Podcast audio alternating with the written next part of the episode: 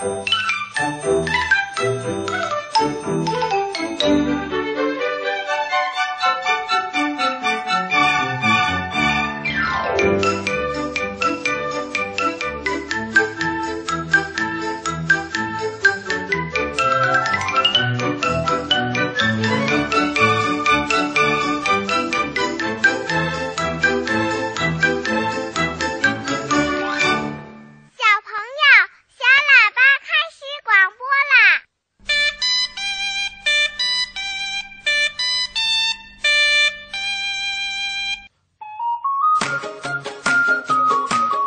好，亲爱的小朋友，我是陪你一起快乐听节目的春天姐姐，欢迎你来收听小喇叭。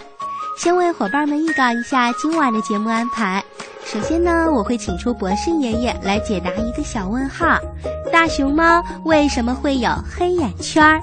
小金豆的出场时间里，认识两位活泼可爱的小朋友。抱抱熊故事时间栏目，春天姐姐为小朋友们播讲一个新故事《树林消夏音乐会》。好啦，节目就先介绍到这儿，下面是第一个小板块。天上的星星为什么不会掉下来呢？世界上真有美人鱼吗？北极怎么没有企鹅呀？动物会做梦吗？不要着急，不要着急，让我一个一个回答你。我是博士爷爷。今晚向博士爷爷提问的小朋友，春天姐姐选自小喇叭节目的电子邮件。江苏省无锡市开发区幼儿园大一班的卢雅琴小朋友说：“我非常喜欢小喇叭，我想问问博士爷爷，大熊猫为什么会有黑眼圈呢？”好的，那下面就请出博士爷爷来解答这个小问号。大熊猫为什么会有黑眼圈呢？听广播的小朋友，你一定去过动物园吧？在动物园里啊，有一种非常可爱的动物，就是大熊猫。大熊猫的身体啊，胖胖的，头上长着两只黑耳朵，脸上有一对黑眼圈儿。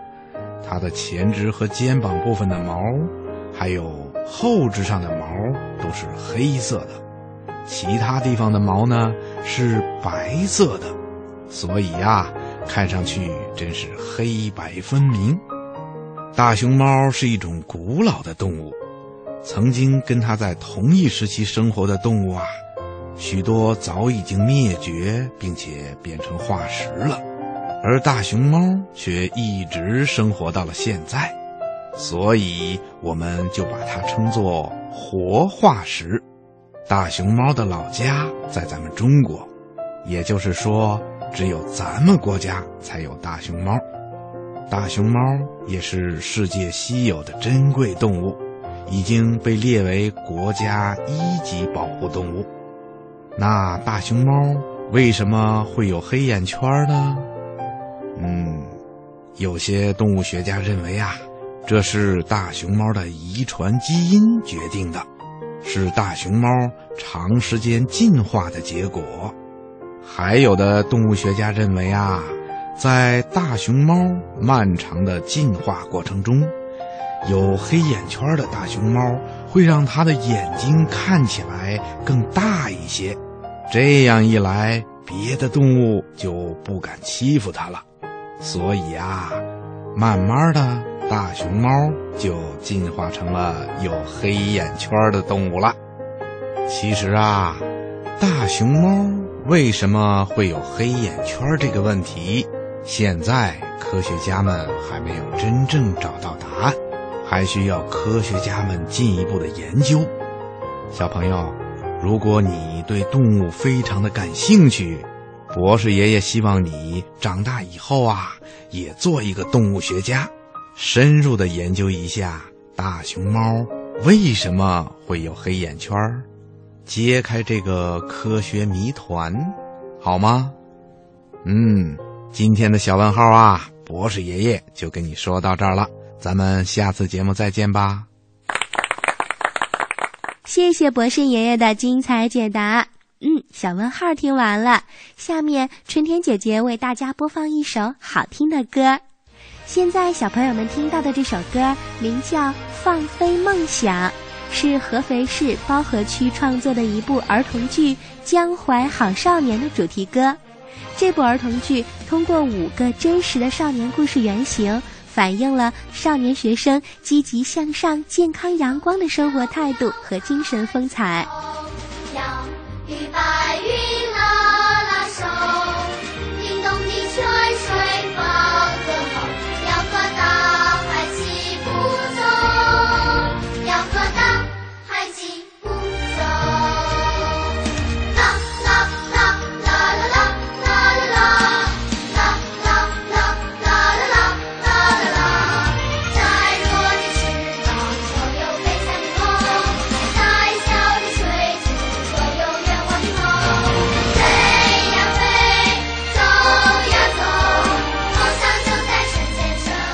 怀抱自己的理想，少年梦闪闪发光，点燃美好希望，那是勇敢坚强。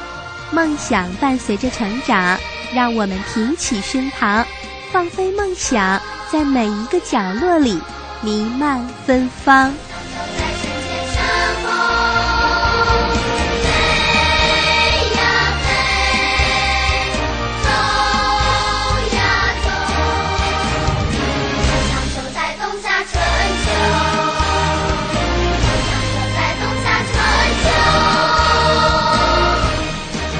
好了，歌曲就先听到这儿，下面是小金豆的出场时间，来听小朋友们讲故事。春天姐姐，我来了！小喇叭故事屋开门吧！好吧，那小金豆的出场时间开始了。今晚第一个出场讲故事的是北京市朝阳区春雨幼儿园中四班的小朋友，她是一个非常可爱的女孩子，叫盛彤，今年四岁半，喜欢粉色，喜欢 Hello Kitty。大家好，我是朝阳区春雨幼儿园中四班的小朋友，我的名字叫盛彤。接下来我给大家讲一个故事，故事的名字叫《恐龙妈妈藏蛋》。恐龙妈妈生了一个又圆又大的蛋，它想把蛋藏在哪儿呢？恐龙妈妈看着自己亲手种的花，想出了一个好办法。妈妈就把你种在泥土里，阳光暖暖的照着，你就像花儿一样长大吧。恐龙妈妈开始挖泥土，刚挖了两下，它就想，不行，泥土里太脏。宝宝一出生就弄成了一个大花脸，太难看了。恐龙妈妈抱着蛋出门了，她把蛋藏在了一个树洞里。恐龙妈妈突然想到，不行，树洞里太黑，晒不到太阳，就孵不出恐龙宝宝来了。她只好从树洞里又掏出自己的蛋来。恐龙妈妈又想把蛋藏在草丛里，不行，草丛里住着大蟒蛇，这家伙最爱吃蛋了。恐龙妈妈抱着蛋来到了海滩上，她发现了许多鹅卵石，她终于想出了一个好办法。我的蛋跟鹅卵石很像，没有人会对石头感兴趣的。阳光暖暖的照着，不用担心孵不出宝宝来了。每天听着大海唱歌，小宝宝说不定还能成为一个音乐家呢。我就把蛋放在这儿吧。小熊想有鹅卵石砌房子，他就到海滩上去捡石头，他一眼就看见了一个又圆又大的鹅卵石。小熊把鹅卵石搬回家，砌在墙里。小熊的新房子造得很漂亮，他就是忘给新房子留一个窗户了。温暖的太阳一天一天的照在新房子上，也照在鹅卵石上。一天晚上，小熊被这风吹醒了，他发现墙上有了个窗户，现在那里的鹅卵石不见了。小熊听到了一个声音说：“妈妈，妈妈！”小熊翻过身来一看，原来一只小恐龙睡在自己的身边。小熊这才明白，自己到海滩上捡来的呀，不是鹅卵石，而是一个恐龙蛋。第二天一大早，小熊就带着小恐龙去找恐龙妈妈。它还要感谢恐龙妈妈，让它的新房子有了个窗户呢。我的故事讲完了，谢谢大家。谢谢盛彤，故事讲得很好听，春天姐姐非常喜欢你，祝你健康快乐。以后学会了新故事，再来参加小喇叭。下面出场的是河南南阳的小朋友，他叫严铎，听节目已经有四年的时间了。今天他也要成为小喇叭的小金豆，为全国的小朋友表演节目。我们一起来听听。大家好，我叫严卓，我来自南阳，在十五小上学，今年我七岁了。今天我给大家讲一个故事，故事的名字叫《乌鸦喝水》。一只乌鸦口渴了，它找呀找呀找，终于找到了一个瓶子，瓶子里有水，可是瓶子很高，瓶口很细，瓶子里的水有点少，它喝不着。怎么办呢？乌鸦看见旁边的地上有许多小石子，它把小石子一个一个叼起来，放到瓶子里，瓶子里的水慢慢升高，乌鸦就喝着水了。谢谢大家。我给大家背三首古诗，第一首古诗的名字叫《梅花》。墙角数枝梅，凌寒独自开。遥知不是雪，唯有暗香来。第二首古诗的名字叫。画鸡头上红冠不用裁，满身雪白走将来。平生不敢轻言语，一叫千门万户开。第三首古诗的名字叫《画》，远看山有色，近听水无声。春去花还在，人来鸟不惊。谢谢严朵，你会的可真多呀！在这儿，春天姐姐也祝你天天开心，学到更多的知识。好啦，那下面就是抱抱熊故事时间了。今晚春天姐姐为小伙伴们播讲《树林消夏音乐会》，选自儿童文学作家毕然老师写的童话书《最后的雪榕树》。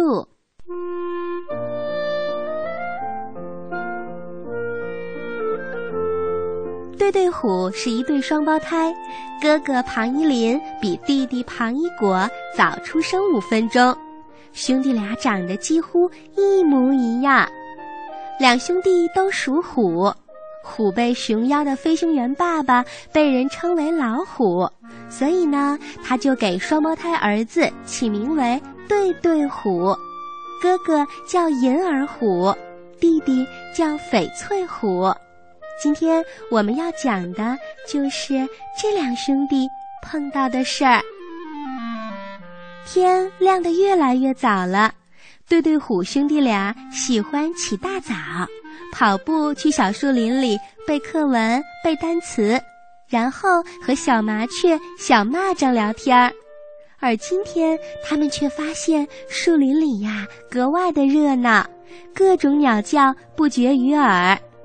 哥哥银耳虎侧耳细听，对弟弟翡翠虎说：“会，鸟儿们在练声呢，他们在排练音乐剧。”翡翠虎说：“单词我都背会了，我现在要去看热闹，听听他们在唱什么。”这时，小麻雀看到了对对虎两兄弟，于是便飞过来打招呼。嘿，我们在准备消夏音乐会的节目呢。喇叭花电台发了一则消息，说这次消夏音乐会是专门为挖掘新星而设置的舞台，各类物种都可以参加。这一下子报名可踊跃了，对于那些渴望成名的孩子而言，是最有吸引力的。大家都在紧张的准备，暗自较劲儿呢，想要一鸣惊人。这时，不远处就听到乌鸦姑娘在练声：“哇，哇！”小麻雀说：“你听，就连五音不全的乌鸦姑娘也每天早早起床，在小树林里练习唱歌呢。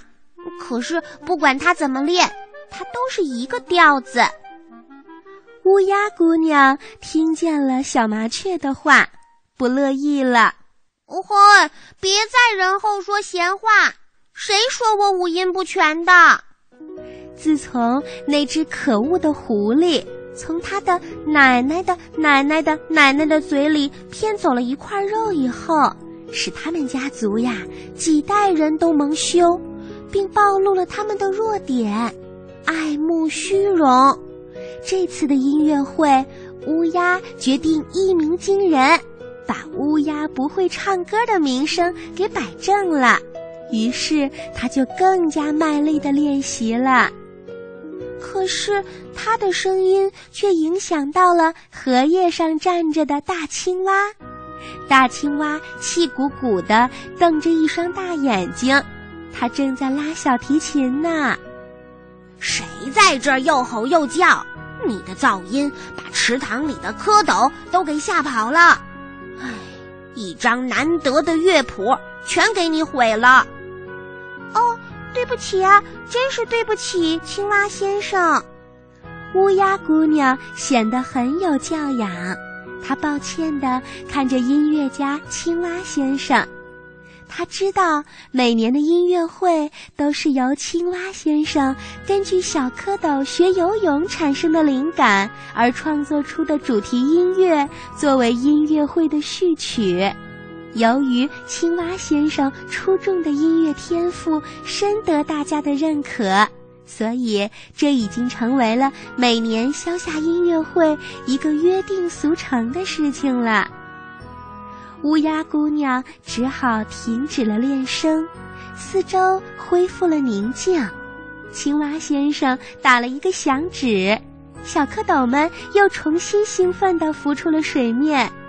青蛙先生郑重地拉起了小提琴，并且用虔诚的态度告诉乌鸦：“请勿打扰。”没办法呀，他的声音实在是不太好听，所以乌鸦姑娘只好难过的飞离了池塘。她盘旋着，希望自己可以再找到一个练声的最佳场地。除了乌鸦之外，其他的小动物们也在紧张的练习着。杜鹃妈妈为了训练即将孵化出来的杜鹃宝宝，正在轻声地吟唱着自己编的童谣。杜鹃妈妈打算和刚出生不久的鸟宝宝一起登台表演母子二重唱。大家都说，杜鹃妈妈这个节目一定会一鸣惊人的，因为母爱最能打动心灵。翠鸟合唱团也紧张地排练着，他们的脖子高高的昂着，翅膀抱拢在胸前，优雅地唱着一曲早晨的阳光之歌。小麻雀对兄弟俩说：“嘿，你们一定别忘了下周来参加音乐会。”“哦，好的，好的，我们一定会来。”就这样，时间过得很快很快，转眼间就到了音乐会演出的那一天。对对虎兄弟俩一早就来到了小树林，这时的会场上一切都准备好了。青蛙先生开始了他激情四溢的演奏，荷叶上的露珠随着乐曲声来回晃动，熠熠闪光。青蛙先生身穿燕尾服，神情优雅，全神贯注地开始了音乐会序曲的演奏。音乐唤醒了沉睡的太阳，天际泛红，一轮红日喷薄而出，云雁箭一般的从草沟里冲出来，它们欢快地唱起了《欢乐颂》。把快乐的颂歌带上云天，带给每一个生灵。这时，美丽的主持人蝴蝶小姐拖着晶莹的纱裙走向了主持台，和她搭档的是喇叭花电台的主持人蜜蜂先生。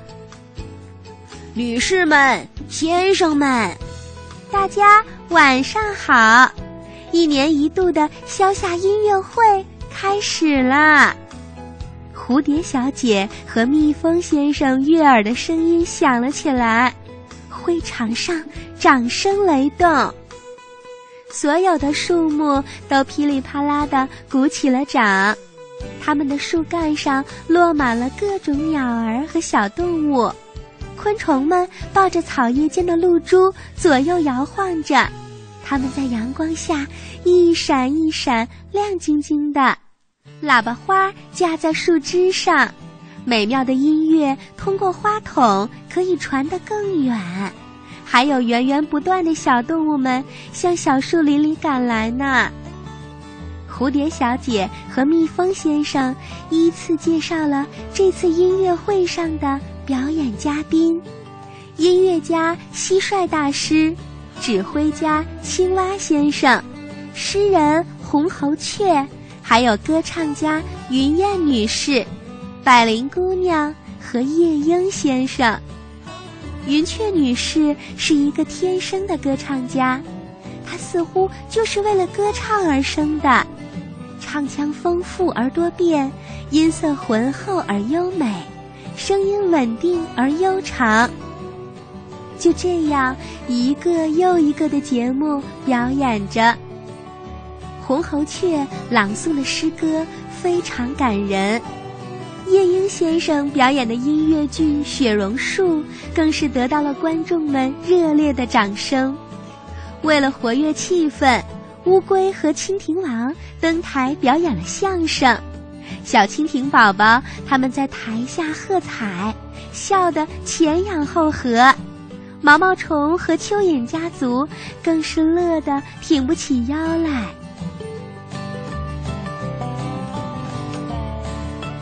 小朋友，你喜欢这样一场树林音乐会吗？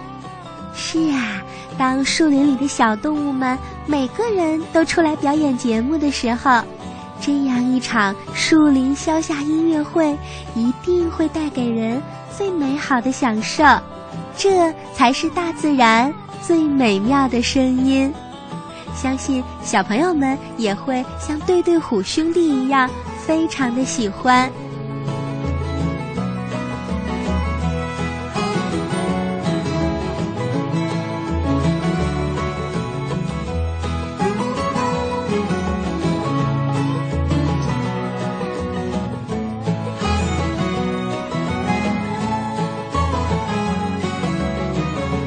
好啦，亲爱的小朋友，今晚的小喇叭就为你广播到这儿了。